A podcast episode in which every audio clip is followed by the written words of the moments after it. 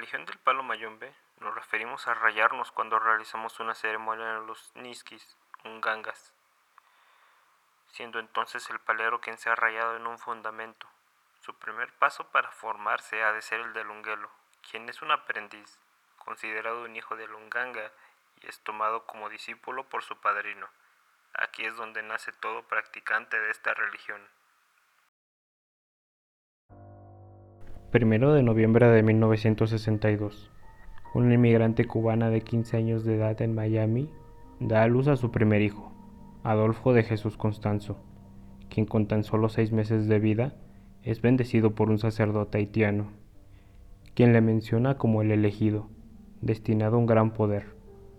A temprana edad, se muda con su madre a San Juan, Puerto Rico, donde es bautizado en la religión católica y participa como monaguillo en una iglesia. A su vez, siendo su madre una sacerdotisa del Palo Mayombe, introduce a su hijo al conocimiento de este, para posteriormente, en 1972, regresar a Miami, donde aprendería de tiempo completo a cargo de un sacerdote haitiano.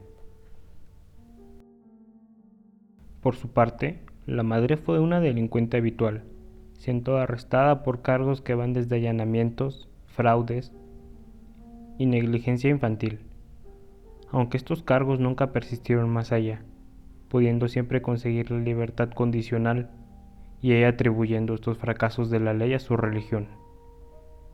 Las casas donde habitaba solían quedar destruidas, con manchas de sangre y restos de sacrificios animales, por lo que entre sus vecinos se escuchaban susurros sobre la identidad de bruja que ella poseía. Constanzo siguió entonces esta vida de crimen que llevaba su madre, logrando terminar la secundaria solamente y siendo expulsado de preparatoria. Con sus intereses en otra parte, Constanzo aprende los secretos de su religión al lado de su mentor, robando tumbas, haciendo hechizos de sangre en contra de enemigos, y es que en esta religión, al no tener unos valores definidos, la línea que separa lo bueno de lo malo no existe, dejando a cada practicante guiarse por sus prejuicios. Para 1981 había sido arrestado ya dos veces, ambas por hurto a tienda, sin ser esto aún tan grave. Según la madre, él podía predecir el futuro, teniendo de prueba la supuesta predicción que Constanzo hizo meses antes sobre el ataque que habría para el presidente Ronald Reagan, añadiendo también que éste se curaría de las heridas recibidas. Y así fue. Ronald Reagan recibió disparos en el año de 1981, curándose al poco tiempo. A principios de 1983, Constanzo había elegido a su santo patrón, comprometiéndose con Pembe, la versión de Satanás de su religión.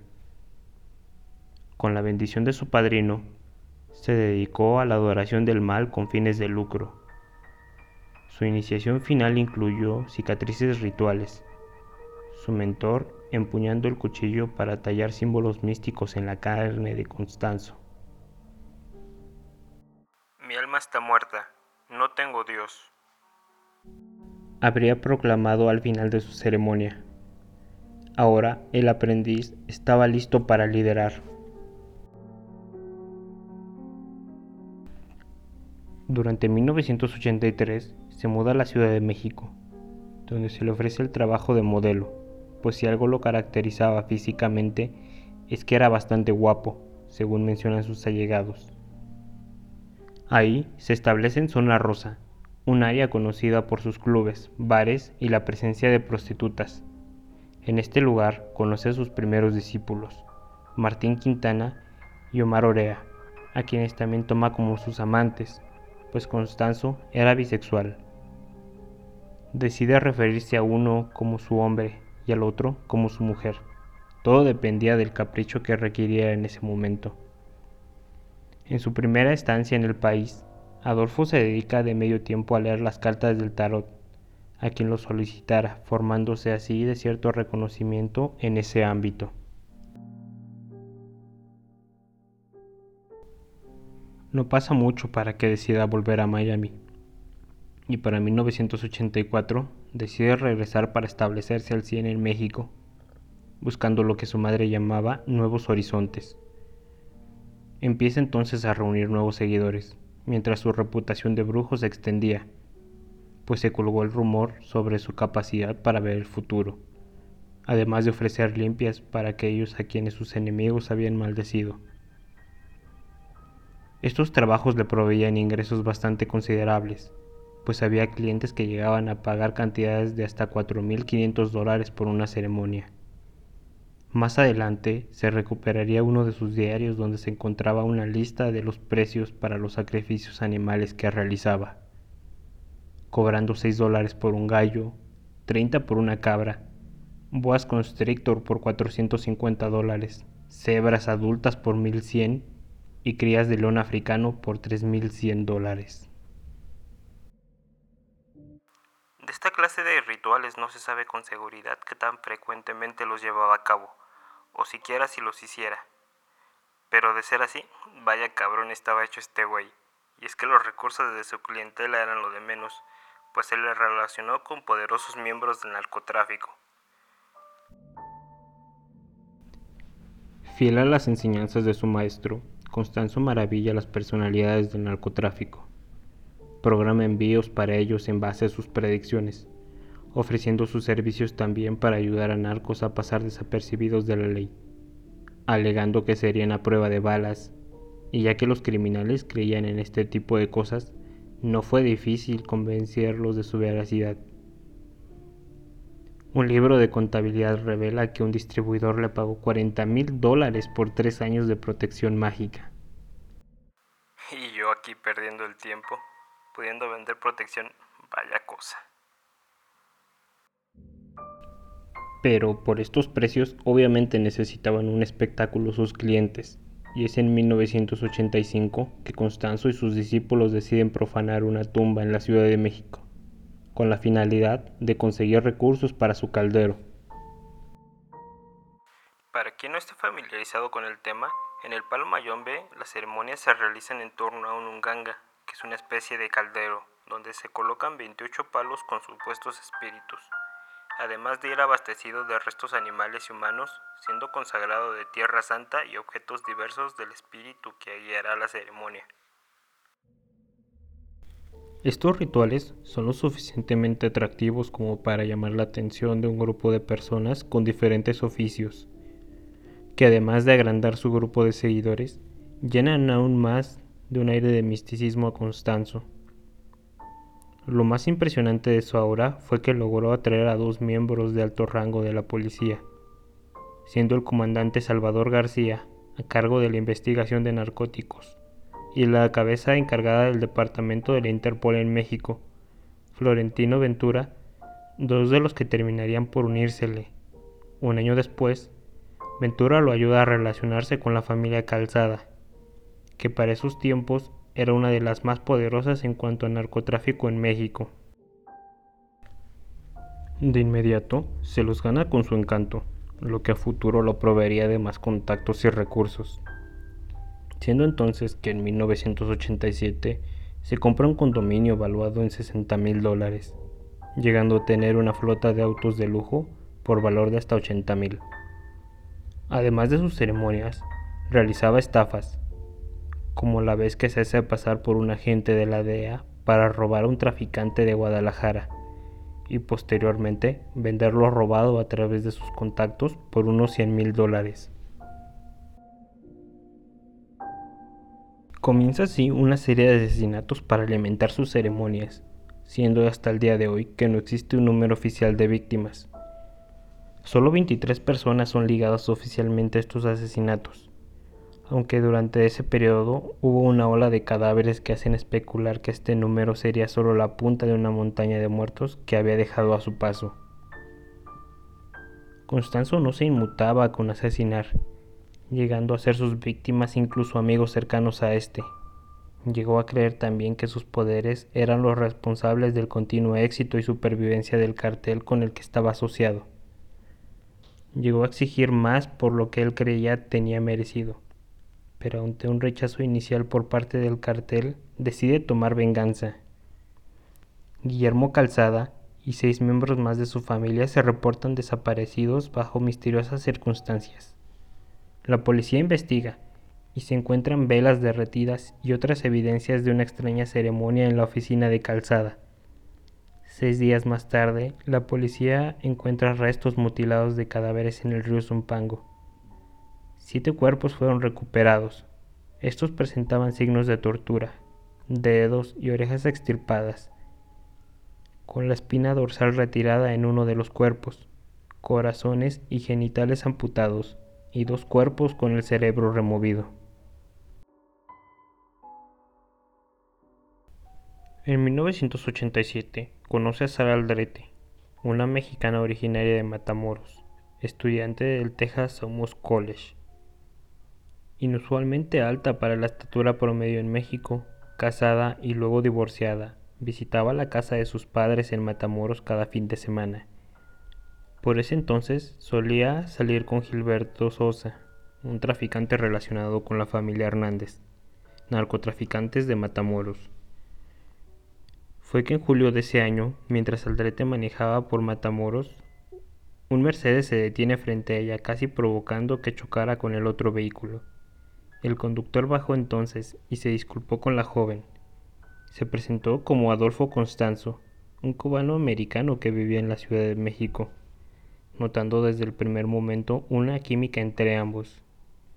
A primera vista, este encuentro pudo parecer casualidad, pero ya lo tenía planeado desde hace tiempo, en base a su observación a Gilberto Sosa. Esta reunión, junto con su amistad y la introducción a su culto, fue cuidadosamente organizada desde antes. Ante dicha amistad, su novio es notificado de una infidelidad por parte de su pareja, por lo que decide terminar con dicha relación. Aldrete necesita un consuelo, y es Constanzo quien se lo brinda añadiendo además de haber visto la ruptura en las cartas del tarot con anterioridad. Entonces se la lleva a la cama, siendo esta unión sexual breve, ya que él le confiesa su naturaleza bisexual y su tendencia a elegir más a los hombres. Aún así, logra engancharla a su culto, cambiando radicalmente su personalidad, pues en su escuela fue reclutada como una alumna modelo, con buenas calificaciones y pasó a convertirse en una experta en brujería y ocultismo. En privado, Constanzo le dio el nombre de La Madrina, además de investigar sus vínculos con la familia Hernández, prediciendo que Helio, un miembro joven e influyente perteneciente a esta familia, pronto acudiría a ella en busca de un consejo, siendo en ese momento que ella le presentaría a El Padrino, La familia Hernández había tenido problemas para operar su negocio ilegal, ya que tenían que lidiar con conflictos internos sobre la autoridad de cada miembro, además de mantenerse seguros contra sus enemigos, por lo que estaban dispuestos a usar cualquier recurso para mejorar las cosas, incluso si ese era mágico. Así Constanzo persuade a Helio y al resto sobre que el palo mayombe era su mejor opción para esos problemas. Los enemigos servían así entonces a dos propósitos, brindar recursos con sus cuerpos mutilados para los rituales que a su vez brindaban protección. A cambio de dichos favores, Constanzo pide el 50% de las ganancias, además de un control sobre parte de las operaciones. Las ceremonias efectuadas se volvían más sádicas y elaboradas. En ese momento, se establece en un rancho cercano a Matamoros, el rancho Santa Elena. Ahí mata con un disparo a un traficante y un granjero. Estas muertes ya no le satisfacían, pues comenzó a tener la creencia de que la tortura era importante para el sacrificio. Entre más tortura puedas producir, más allegada a ti estará tu víctima. En julio de ese año, supervisa como uno de sus discípulos, Jorge Montes, realiza una tortura y desmembramiento a uno de sus examantes. Los restos del travesti fueron arrojados a la calle, para luego ser encontrados por niños, que a su vez informaron de inmediato a la policía. Durante agosto de 1988, uno de los integrantes de la familia Hernández es secuestrado junto a sus hijos por un cartel enemigo. Constanzo manda secuestrar a un extraño, al cual tortura por dos días, rezando por la liberación de su aliado. Quien fuera liberado días después ya ayudaría a agrandar la fama de los supuestos poderes que Constanzo poseía. Matamoros, al ser una ciudad fronteriza, ha sido un lugar para vacacionar por estudiantes americanos desde 1930. Durante el Spring Break llegan aproximadamente unos 300.000 visitantes a la ciudad para disfrutar de los clubes, bares y demás atracciones que esta ciudad mexicana pueda ofrecer a quien busca una buena fiesta llena de alcohol, drogas y prostitutas. Para marzo de 1989, en la ciudad ya había 60 casos de desapariciones. Si tan solo algunos de estos estudiantes supieran ese dato, quizá hubieran tomado algunas precauciones. El 14 de marzo, después de lo que había sido un día de fiesta, Mal Kilroy, un estudiante de medicina de Brownsville, desaparece de su grupo de amigos durante la madrugada. Un día más tarde es reportado a las autoridades. Una versión que cuenta cómo al querer regresar a Texas, en la frontera Mark es abordado por un joven mexicano, el cual comienza a hablar con él de forma informal y agradable. Al cabo de un momento, este intenta subirlo a una camioneta. Ante la borrachera de Mark, le es fácil su tarea. Después de eso, no se volvería a ver al joven americano con vida. A diferencia de otras desapariciones durante ese año, en esta se trata de un norteamericano quien se reporta, lo que provoca cierta presión del gobierno de Estados Unidos al de México para dar con el paradero del joven. La Policía Federal se moviliza, ponen a sus elementos a investigar, se interroga un centenar de criminales conocidos, buscan por toda la ciudad sin tener la menor pista sobre el chico. Al mismo tiempo de este evento, las campañas antidrogas del gobierno mexicano están en función, poniendo bloqueos en carreteras de forma aleatoria. Dichas campañas fueron creadas para dejar a los narcotraficantes más grandes ilesos, mientras que sus secuaces y corredores eran atrapados. Así fue que uno de los elementos de la familia Hernández, de nombre Serafín, pasa por uno de estos bloqueos pues se le había encomendado llevar un cargamento de 800 kilogramos de marihuana. Para esta operación se realizó una ceremonia de protección donde el sacrificio sería el exnovio de Aldarate, Gilberto Sosa. Pues bien, ignorando que había policías ahí, Serafín sigue con naturalidad. Se decide seguirlo y este los conduce sin darse cuenta hasta un rancho donde la policía encuentra rastros de velas y marihuana. Una semana después arrestan a Serafín junto con otro compañero, David Cerna. Ambos sujetos se muestran desafiantes todo el tiempo, mencionando que no pueden hacerles nada, pues decían que un poder superior a las leyes humanas los protegía. Eso no impidió que la policía los dejara encerrados, mientras los federales interrogaban al cuidador del rancho, que nombró a varios miembros del sindicato de drogas de los Hernández como visitantes frecuentes de dicho lugar, se le mostró la foto de Mark y confirmó haberlo visto en ese lugar. Después de esto, Serafín confiesa haber practicado el secuestro y asesinato del estudiante, uno de muchos asesinatos durante ese año en el rancho. Los asesinatos fueron sacrificios humanos para la protección de nuestros tratos. Es nuestra religión, nuestro vudú, explicó Serafín. Se identifica ahora al líder de su culto. Lo llamaban el padrino, un practicante de magia africana llamado Adolfo Constanzo, quien se decía usaba los cuerpos de las víctimas para sus rituales. Llevan a Serafín de regreso al rancho. Ahí les indica la ubicación del cementerio del culto. Con una pala lo hacen desenterrar el primero de los doce cuerpos ordenados en fila. Luego serían encontrados otros tres cadáveres sin identificar.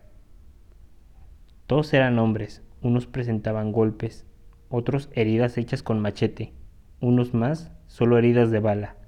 Y ahí estaba entre los cuerpos, Mark Kilroy, con el cráneo abierto sin el cerebro, se registra entonces un cobertizo del cual emanaba un olor asqueroso. Se encontró un caldero con sangre, restos de animales, colillas de cigarro, 28 palos y flotando entre toda la mezcla estaba el cerebro de Mark. Ahora sabían a quién buscaban. La única duda era, en dónde iban a encontrar a este loco.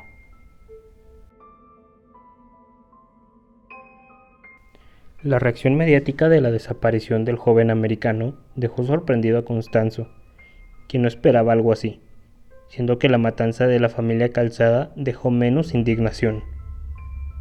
Constanzo decide darse a la fuga, junto con Sara Alterete, sus amantes Martín y Omar, además de un sicario de los Hernández llamado Álvaro, alias el Dubi. Pensó que Miami era una buena opción, pero algunos informantes le avisan sobre la intención de la DEA de ir a casa de su madre, por lo que decide quedarse en la Ciudad de México, donde cambia constantemente de una casa de sus discípulos a otra. Se corrió el rumor de haberlo visto en Chicago, poniéndolo de aliado con la mafia Windy City. A Sara se le vio merodeando por las escuelas del Valle en Río Grande. Se rumoreaba que había amenazado con secuestrar a 10 niños, uno por cada discípulo encarcelado en México. Todas estas fueron viles mentiras hechas por la prensa sensacionalista solo para ganar un poco de atención. Lo que sí era cierto es que nadie sabía dónde encontrarlos, era como si hubieran desaparecido, como magia. A medida que pasaban los días, Constanzo se volvió más paranoico. Leyó en sus cartas del tarot cómo alguno de sus compañeros lo traicionaría. Siempre portaba un arma y dormía muy poco. Amenazaba a sus allegados con un poder superior al de la policía. Para el 22 de abril, unos incendiarios atacan el rancho de Santa Elena, quemando lo que quedaba de los rituales ahí realizados por él. A la mañana siguiente, ve por televisión cómo hacen un exorcismo en el lugar. Esto no agradó nada a Constanzo, que con rabia comenzó a destruir todo lo que el departamento de sus discípulos poseía. Para el 24 de abril se consigue arrestar a su compañero Jorge Montes, que al igual que Serafín y los demás, confesó todo lo que conocía sobre el culto poniendo a Constanzo como líder y principal verdugo de una serie de espeluznantes homicidios. Luego de esto, los miembros restantes del culto se mueven a un edificio de departamentos en Río Sena, una calle de la Ciudad de México, donde Aldrete, temiendo por su vida, pide ayuda con una nota arrojada en la calle. Llame a la policía y dígales que en este edificio están los que están buscando. Diles que una mujer es retenida como ren. Ruego por esto, porque lo que más quiero es hablar, o van a matar a la niña. Esto era lo que rezaba la carta. ¿A qué niña matarían? No se supo nada de eso, pues la nota en un primer inicio fue ignorada al creer que se trataba de una broma de mal gusto. De momento, Constanzo empezó a trazar un plan para abandonar México, empezando en otro lugar con sus seguidores más fieles, pero dichos planes se deshacen el 6 de mayo, cuando la policía llega a Río Sena, buscando en cada departamento y haciendo preguntas a todos. Todo esto debido a la desaparición de un niño, ajeno a su caso, pero Constanzo no sabía eso, por lo que entra en pánico y comienza una lluvia de balas contra la policía. De un instante a otro, el edificio es rodeado por 180 elementos. El enfrentamiento se extiende por unos 45 minutos, siendo herido un solo policía al inicio de la balacera. Se da cuenta que sería imposible escapar, por lo que le da su arma al Dubi ordenándole que lo asesinara. Me dijo que lo matara a él y a Martín. Le dije que no podía hacerlo, pero me golpeó en la cara y amenazó con que todo me iría mal en el infierno. Luego abrazó a Martín y yo solo me paré frente a ellos. Les disparé con una ametralladora. La policía encontraría los dos cuerpos dentro del closet y a tres supervivientes que fueron arrestados y encarcelados.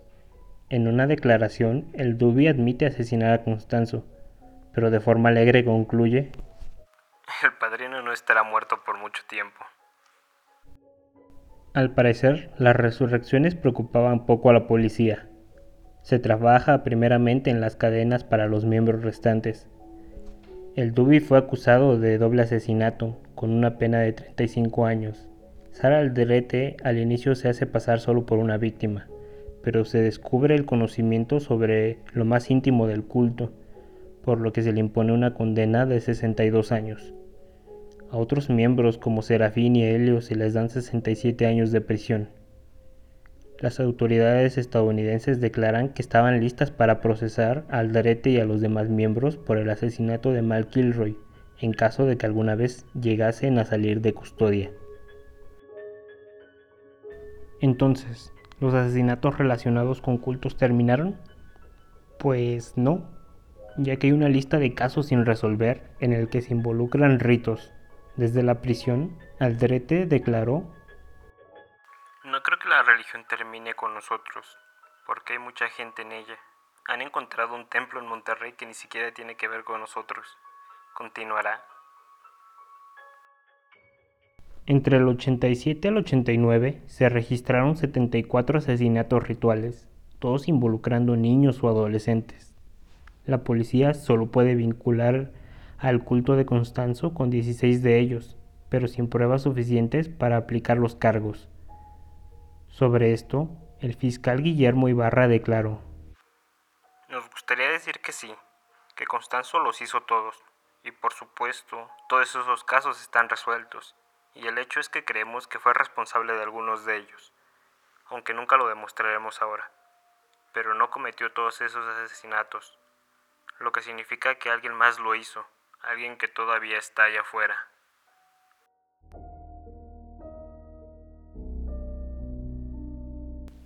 Y con esto concluye la historia de Adolfo Constanzo, narcotraficante, líder de una secta, asesino, ladrón. Un personaje bastante interesante, ya que pues consigue hacer creer a varias personas que su, sus creencias son, son reales. está bastante cabrón hacer eso, considero. Pero él lo logra y logra cometer una serie de crímenes bastante impactantes. Eh, ves fotos de algunos restos que dejaba y si te deja como de, güey, ¿qué pedo con este cabrón? Aún así, investigar sobre la religión del Palo Mayombe ha sido pues una experiencia bastante, no sé, fue confuso porque no encuentras información del todo clara y todo lo que te explican lo explican como en su propia forma de hablar con un buen de palabras bien raras, como si ya suponieras que sabes todo eso. Una religión muy antigua, muy confusa, pero a la vez interesante. Eh, me hubiera gustado sacar el episodio el día de ayer, pero ya no pudo ser posible. Así que se publica hoy martes. Espero que lo hayan disfrutado. Que no se olviden de seguir al podcast en Spotify, Apple Podcast, Google Podcast. Y tampoco olviden, no sé, compartir si les ha gustado este episodio. Sin nada más, me despido. Nos escuchamos pronto.